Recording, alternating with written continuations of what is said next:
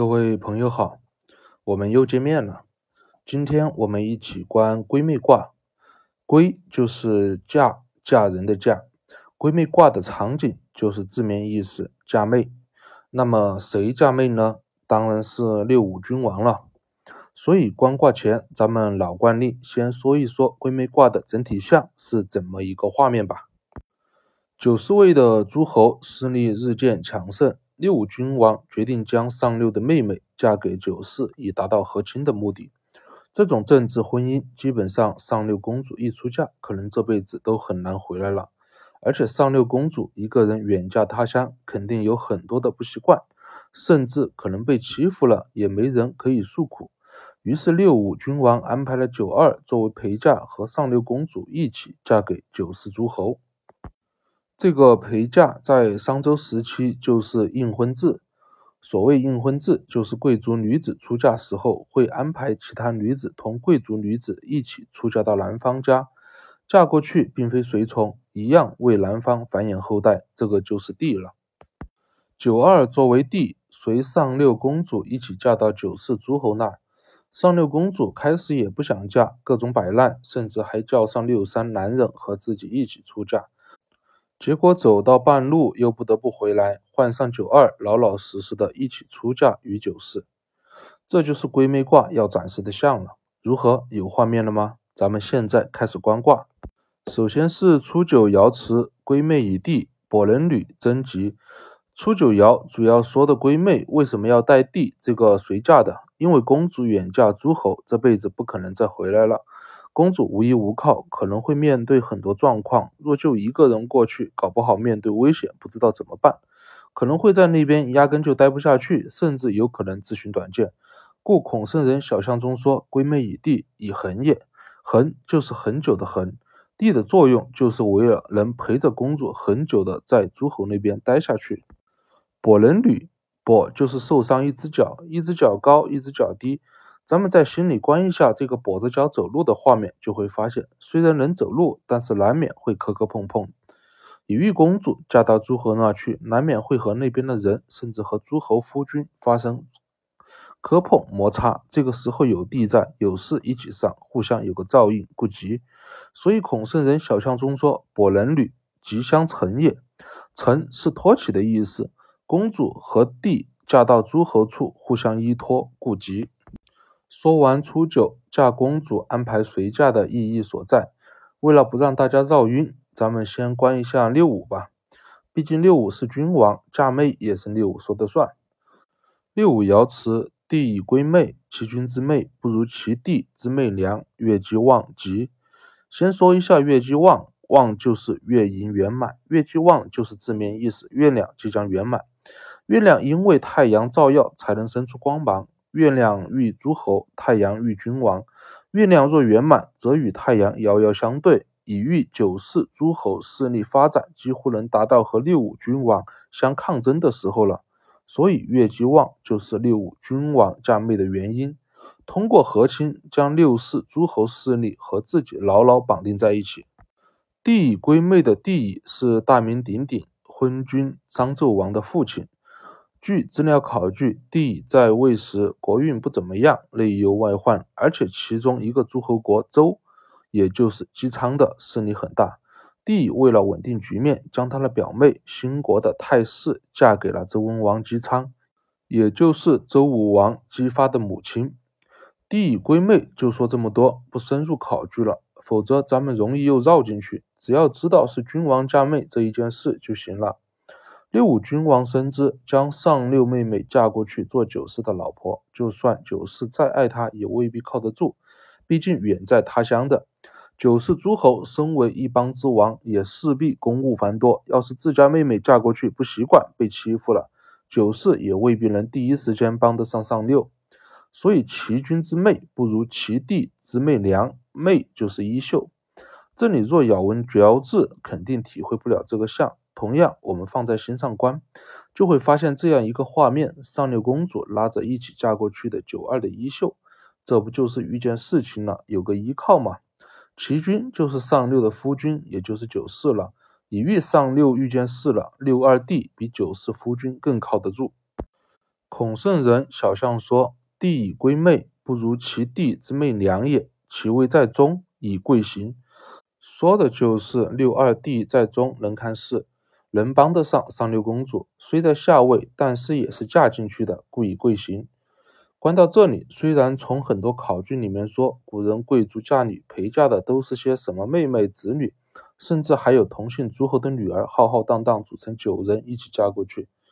这里无从考据，咱们也不深究，没任何意义。但是目前我从卦象里面看到的，至少随上六公主出嫁的人是六五君王物色的，不是随随便便都能陪嫁的。至少能在中道上遇事能内求的，才能在那边帮得上公主的。若是随便几个亲戚一起过去，都是遇事不内求，反而用刚任性的，估计下场会很惨。观完六五，咱们知道了闺妹的起因。接着咱们再观上六，看上六如何应对的。上六爻辞：履成筐无实，是亏阳无血无忧虑。筐就是竹篓，履举着竹篓，竹篓里面是空的。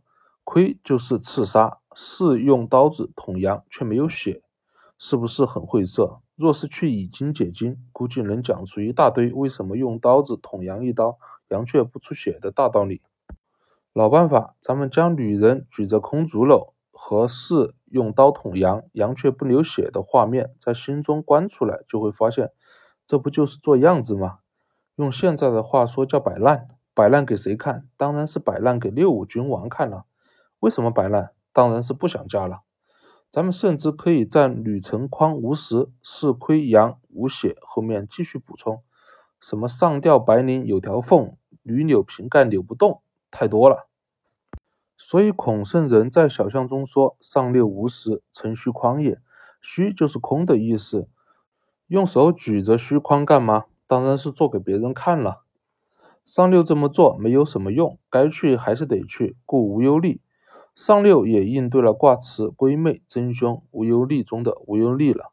现在咱们知道上六接到和亲命令了，不想去，但是也没法拒绝，开始摆烂做样子了。他是怎么做的呢？”六三爻辞：闺妹以虚，反归以地。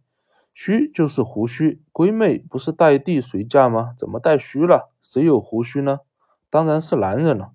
上六先带着男人和他一起出嫁，以示抗议，这不胡闹吗？所以孔圣人小象：闺妹以虚，未当也。出嫁带男人随嫁，不妥当。不妥当又怎么办？当然是有返回，重新带上随嫁的地，继续出行了。所以反归以地。接着上六出嫁返回后，六五君王重新帮上六公主物色了一个地来随上六公主一起出嫁。这个地就是遇事不妄动，能内求行踪的九二了。九二爻辞：渺人视，立幽人之争。渺就是瞎了一只眼睛，咱们闭上一只眼睛，模拟瞎一只，就会发现少一只眼睛也是能看的，只是看的没有两只眼睛看得清晰全面。你于九二遇事，虽能不妄动内求，但是水平有限，看到的也不全面。但是帮助上六公主避开一些大的灾害是完全够了。故立幽人之争，幽就是黑暗看不见的地方，幽人之争就是表面上嫁给九世诸侯是真于九世的，但是暗地里是和上六公主是一伙的，是和上六一起的。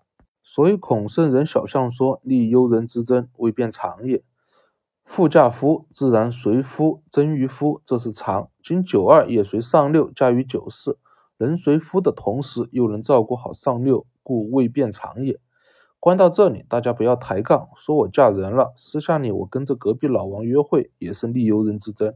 咱们想一想就知道了，都嫁人了，还去和别人保持夫妻关系，这肠早就变了吧。随着六五君王发布和亲命令，上六公主摆烂，找了六三男人陪自己去嫁人，做给六五君王看，以示抗议。送亲队伍走到一半又回来了，六五又重新给上六公主挑选了九二来随上六一起去嫁人，一来一回耽误了时间，原本定好的成婚日子也因此而延期。九四爻辞：闺妹迁妻，辞归有时，迁就是推延的意思。所以九四爻辞说的是，就是字面意思，嫁妹时间延期推迟了，但嫁是一定会嫁过去的。上六公主嫁过来时间推迟的原因，我们一起观卦，当然知道是因为公主摆烂而推迟的。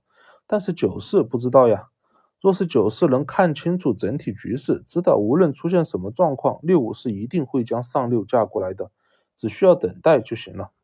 若是不看清楚局势，焦急啊，一想啊，觉得六五君王在开他玩笑，故意玩他的，然后因此去说君王不是，或者做出其他冲动的行为，那在六五君王看来，就是你九四势力大了，要反了，可能会联合其他诸侯先来攻打九四，反而有凶。